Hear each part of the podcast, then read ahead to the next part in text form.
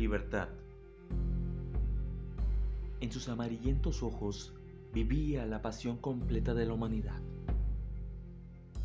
Fue con ellos con los que la enamoró hondamente.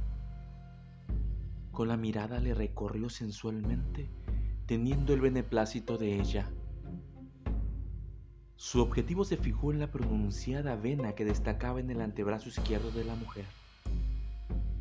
Ahí los colmillos para adueñarse no solo de su voluntad, sino de su vida entera. En medio del éxtasis, ella sintió, por fin, la libertad que tanto había ansiado. No tendría que volver nunca más a aquella esquina cada noche para ofrecer su ardiente pasión al mejor postor.